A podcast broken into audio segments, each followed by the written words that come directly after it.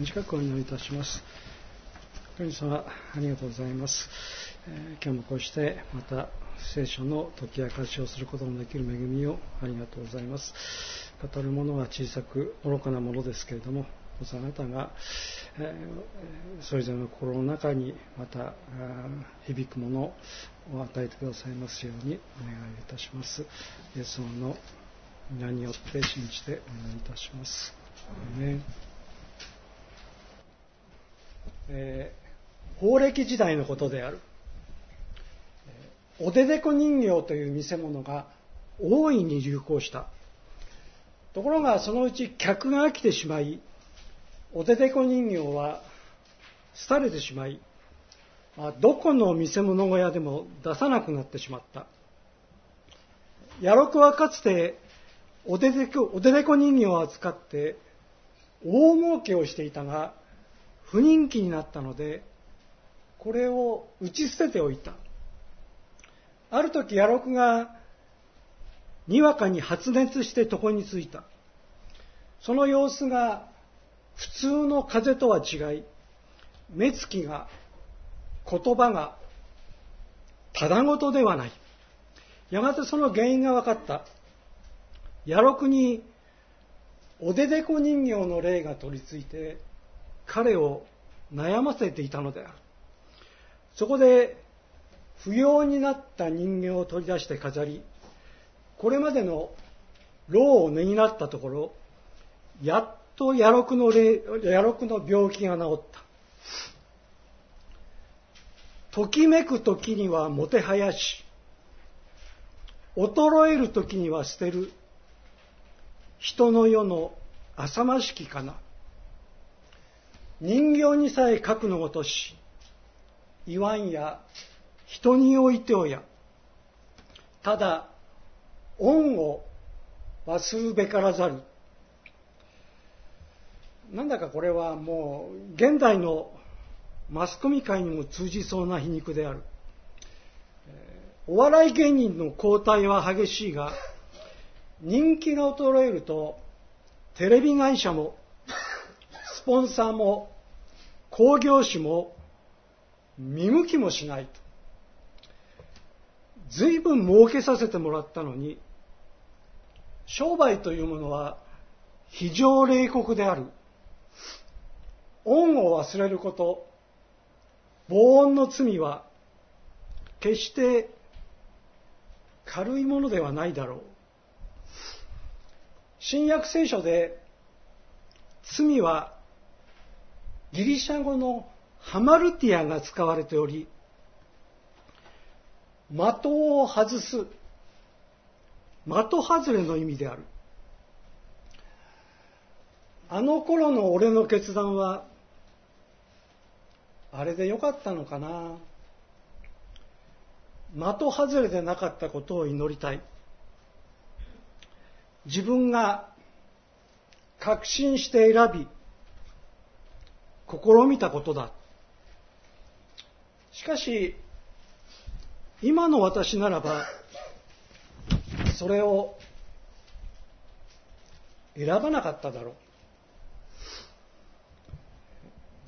まあ、突飛なことを語って恐縮だが数年前囲碁界の実力者がコンピューターソフトと戦って敗れてしまった。驚くことではないと思った。コンピューターは複雑なプロセスを見事に乗り越え最善の結果にたどり着く。疲れもしないし間違いも犯さない。とても人間はかなわない。しかし人間はなぜ間違いを犯し迷うのだろうか。そこがはっきりしない。いろんな考え方はあるあるけれども人間は何が良いのか。コンピューターは決して救いを求めることはしないだろうと。じゃあ、レジュメにちょっと書き忘れちゃったんですけども、えー、ちょっと聞いててください。詩編詩編78編の56節、57節にこう書いてあります。しかし彼らは、意図高き神を試み、これに背いて、その諸々の証を守らず、背き去って先祖たちのように真実を失い狂った弓のようにねじれた。狂った弓のようにねじれた。この78編はアサフの書いた詩ですがアサフはイスラエルの歴史の中で最も優れた賛美指導者であった。彼はダビデ王に仕え、ダビデの読んだ詩に曲を書き、イスラエルを真実な礼拝へと導いた。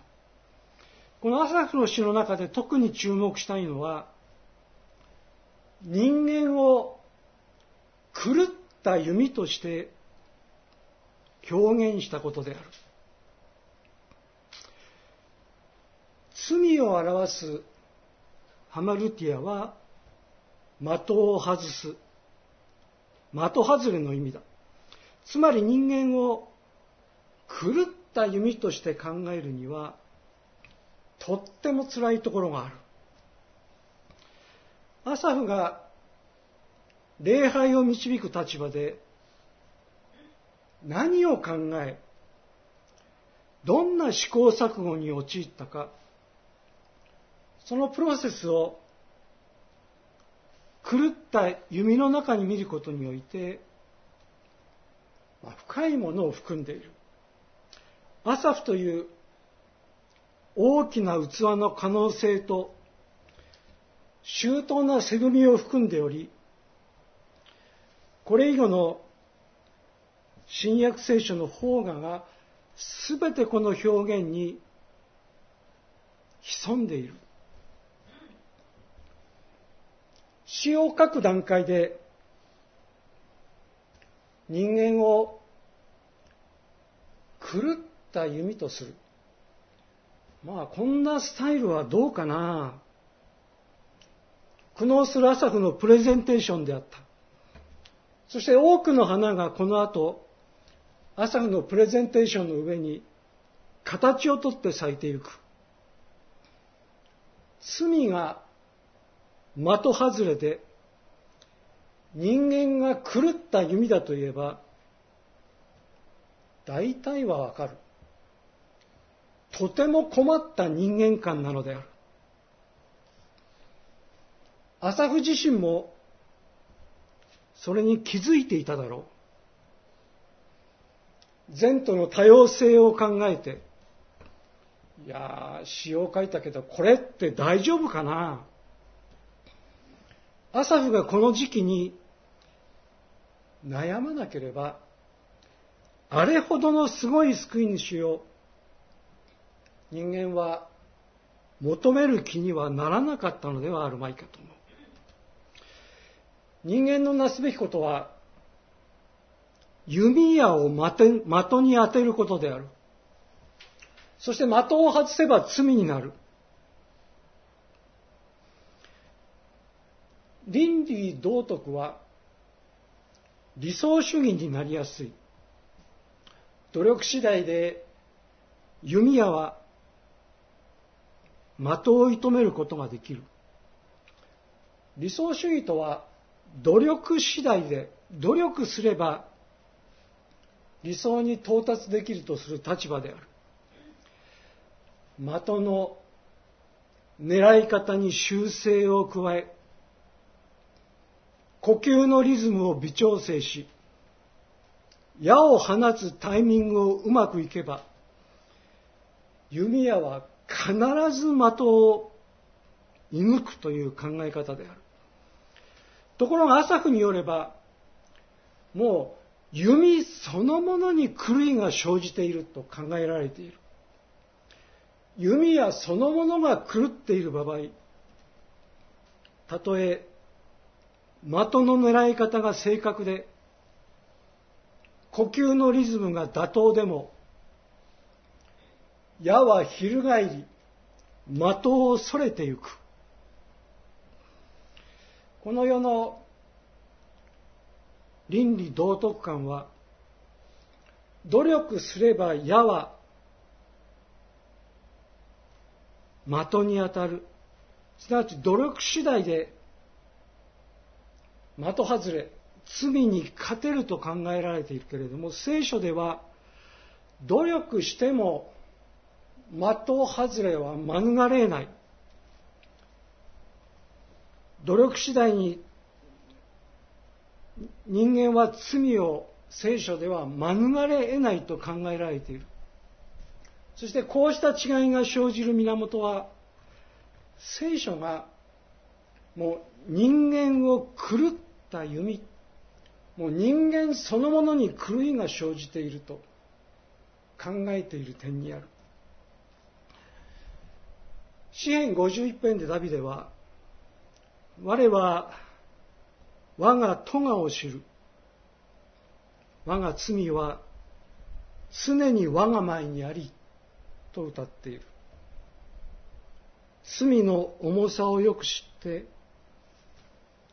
常に自らの前に置いてほしいとの意味である。狂った弓、この表現を新約聖書で最も的確に表現したのは、次のパウロの告白である。これはレジュメにありますかね。あのローマ書7章14節から24節パウロの告白である。私にはもう自分のしていることはが分かりません。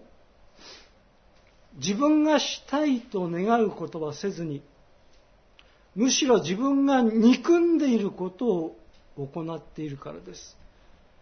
私はしたいと願う善を行わないで、したくない悪を行っています。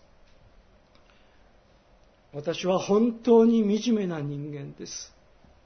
誰がこの死の体から私を救い出してくれるのでしょうか創世記を見ると初めに神が天と地を創造された。まあ誰かが見ていたわけではない。だから、ああ、そうですかと。信じるより他にないと。で、これがなければ、キリスト教の信仰は全く成立しない。神が創造した大地は、のどかな楽園となって、すでにアダムとエヴァが誕生していた。で、楽園には、一つのルールがあった。まあ、政治資金報告書には、漏れなく記載せよと。まあ、これは東京地検特捜部だが、神が訴えたのは、善悪を知る木からは、決して身を取って食べてはいけないだった。まず、エヴァが身を取って食べてしまう。まあ、美味しいわよ。アダムにも渡して食べさせる。人類にとってアダムの罪は決定的であった。まあ、二人がどれほど自覚していたかはわからないけれども、それ以後の人間の歴史は総じて生きることに対する宿命的な不安を訴える気配がとっても濃くなっていった。具体的には敵意と出産の苦しみ労働の苦しみそして死んで土に帰る宿命とが課されたパウロが訴えるところによればローマ書の5章18節レジュメの上の方ですかね。ローマ。パウロの訴えるところによれば一人の違反によって全ての人が不義に定められた。アダムの子孫は好むと好まざるとにかかわらず全て罪人である。私が罪を犯す。人類の始祖アダム。親子に似通った点があれば遺伝によるものだと表現することができる。始祖から次の世代に形質が伝わる形態でありこれが現在でまあ三位一体同様もう分かろうにも理解し得ない場合やケースがほとんどである。そして現在などというものは不思議に分かる人と分からない人とがいる。生物の形態の変化は遺伝するけれども学習内容は遺伝しないらしい。ネズミの右右耳を親子代々切り続けると右耳を損なったネズミが生まれるのが形態の遺伝である。遺伝であり左右道の分かれた巣箱にネズミを入れ右へ行くと電気に触れるよういくら親子代々飼い続けても電気ショックを避けるネズミは誕生しないのが学習内容は遺伝しない例となる。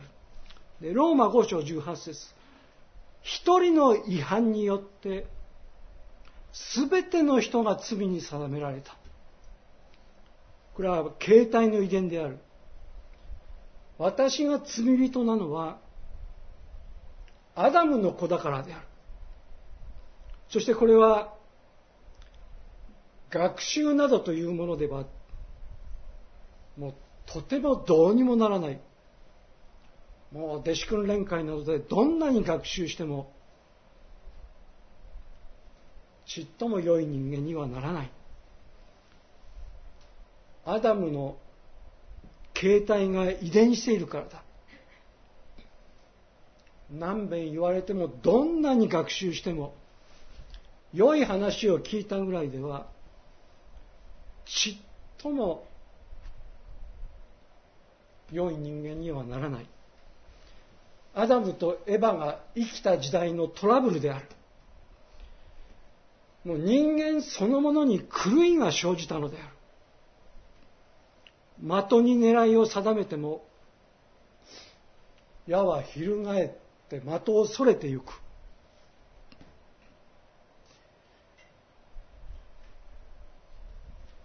ローマ5章の18節。一人の違反によって全ての人が罪に定められた。始祖アダムから神に従わない形態アダムの血が我々の体の中に脈々脈々と流れている。学んでも学習しても罪を犯すのをやめることはできない。パウロはそのことに気づいていた。私には自分のしていることが分かりません。自分がしたいと願うことはせずにむしろ自分が憎んでいることを行っているからです。私はしたいと願う善を行わないでしたくない悪を行っています。私は本当に惨めな人間です。誰がこの死の体から私を救い出してくれるのでしょうか。パウロはいつも人間とは何者なんだろうか。人間観察こそ一番だと考えていたに違いない。確かにパウロの人間観察は鋭い。思うに彼の鋭さは、まあ、パウロ自身の内面の充実というか俺は人間について語って書いて残さなければならないんだと。そうした衝動が自然に発露した時彼の、まあ、人間観察が、まあ、鋭くなっていったということなんだろうと思う。思想家が人間を語る技術を駆使してもこちらになんかこうちっとも伝わってこない場合もあるすでにパウロ自身の中に何か鋭い人間観察があって初めて私たちに人間とは何なのか。まあそれが伝わってくるというそういう事情だったんだろう。人間は本質的に危ない存在であってそこをパウロはきっちり語ってピシッと書く人だった私はしたいと願う善を行わずしたくない悪を行っている。それが私たち人間の日常である。私たちの日常、すなわち生活をするというのはどういうことなのか。人間の生活というものをよくよく観察している。この世の中でもう食べていかなければならない食べていくとはどういうことなのかその食べて生活しなければならないそこが一番怖くて己の人間性が出るんだぞ死体善を行えずしたくもない悪を行うんだぞ。そしてパウロは、キリストを第二のアダムと呼んだ。まあ、新海約聖書では、まあ、最後のアダムと記されているけれども、キリストを第二のアダム、あるいは最後のアダムと呼んだ。第一のアダムができなかった神の心にかなう生涯を完璧に実現した最後のアダム、第二のアダム。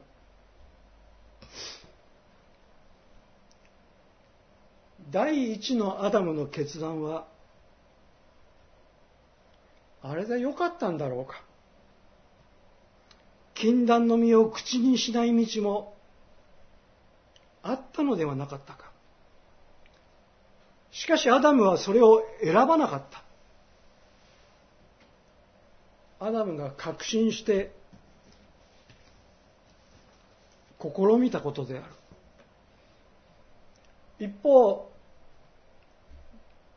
最後のアダム、第二のアダムの決断は、あれでよかったんだろうか。十字架を避ける道もあったのではなかったか。しかしあのお方は、その道を選ばなかったあのお方が確信して試みたことである第一のアダムの不従順。そして第二のアダムの従順。イエスは叫んだ。我が神我が神。なぜ私をお見捨てになるのですか？こうしてあのお方は息を引き取った。第二のアダム最後のアダムの終焉であった。形態の変化。第一のアダムの罪は遺伝するが学習内容は本当に子孫に残らないんだろうか。私たちの先祖の誰か第二のアダムキリストが強烈に記憶したことが私の遺伝子に入り込み我がことのように脳裏に浮かぶことはないんだろうか。第二のアダムキリストの受難にはそんな気配が感じられる。パウロは第一のアダムを私の中に暗い影を落とす運命の闇のようなものを訴状に乗せて訴えている。第一のアダムは楽園で誘惑する者と誘惑する者と出会い神の命令に背いてとんでもない体験をしてしまう。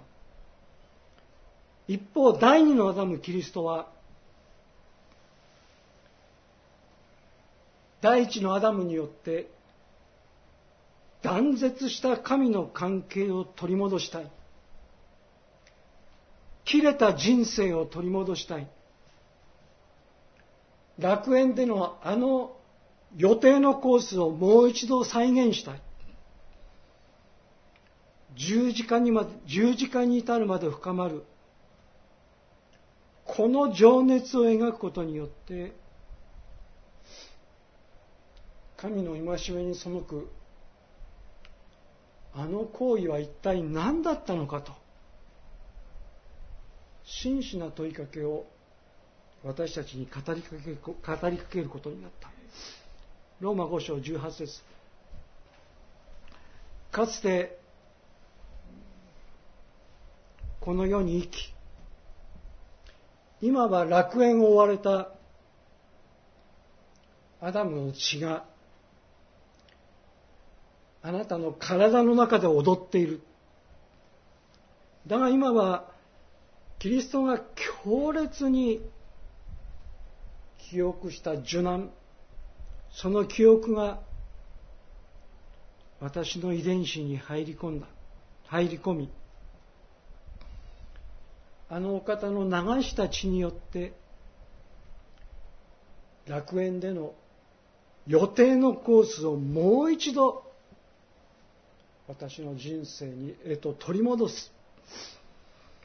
5章18節こういうわけで、ちょうど一人の違反によって、すべての人が罪に定められたのと同様に、一人の義の行為、十字架の犠牲によってすべての人が義と認められ、命を与えられるのですと。パウロは第一のアダムの失敗人間の現在に深い関心がありアダムの失敗は第二のアダムを見据えていると。パウロはそんな思案のようなものを持っていたのではあるまいか。罪の重さをよく知って常に自らの前に置いてほしいと。お祈りいたします。こういうわけでちょうど一人の違反によって全ての人が罪に定められたのと同様に一人の義の行為によって全ての人が義と認められ命を与えられるのですと。主よありがとうございます。本当に私たちは